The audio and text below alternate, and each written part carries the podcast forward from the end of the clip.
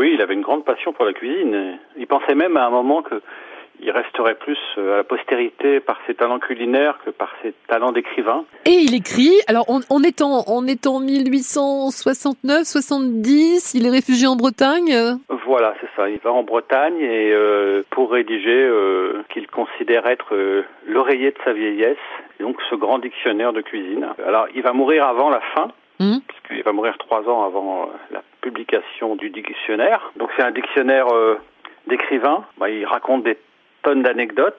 C'est ça qui en fait un peu le, le charme. C'est parfois un petit peu fouillis, un petit peu euh, voilà. c'est- Il s'emballe, il parle d'autres choses. il- Ah ouais. euh, c'est ça qui est, mais c'est ça qui est formidable quoi. Et puis c'est comme vit- un roman. Il vit la cuisine en fait. il- Ah oui, oui, oui, il vit complètement la cuisine. Et alors, il, y a, il donne aussi énormément de recettes, puisqu'il y a près de 3000 recettes. Euh, en fait, à l'époque, les recettes, il n'y avait pas de grammage, il n'y avait pas de temps de cuisson précis, il n'y a Ouais. pas de température de cuisson. C'est pas des recettes comme on a aujourd'hui, Mm. extrêmement euh, dirigistes. C'est plus des, des indications de, de principes de cuisine, de principes d'accord.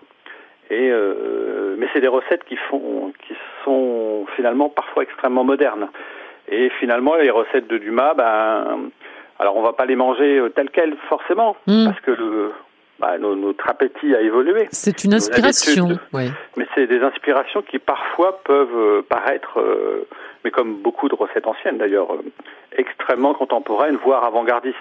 Vous disiez qu'il y avait beaucoup d'anecdotes. Il y en a une qui a retenu votre attention? Bon, Il y en a une qui est rigolote, c'est sur la manière dont, il, dont on tue une tortue pour faire des potages de tortues, donc des tortues de, de mer. Enfin, c'est un truc assez, assez horrible, mais c'est assez rigolo. Enfin, rigolo. Pas pour la tortue, mais. Ouais. C'est mais, insolite euh, quoi. Ouais. lire. Voilà, c'est insolite. Ouais, non, il y a beaucoup de choses complètement insolites. euh, Ah, une soupe de tortue, je- j'imaginais même pas que ça puisse se faire moi. Si, si, bah, c'était une grande spécialité anglaise. Il y a, euh, enfin, la, la pomme de terre préférée d'Alexandre Dumas, c'était la vitelotte, la pomme de terre violette, Oui. qui est revenue un peu à la mode il y a, euh, il y a peut-être 10-15 ans, Ouais. euh, qu'on avait un peu oublié, et puis tout d'un coup, on a redécouvert cette pomme de terre, et c'était la pomme de terre préférée d'Alexandre.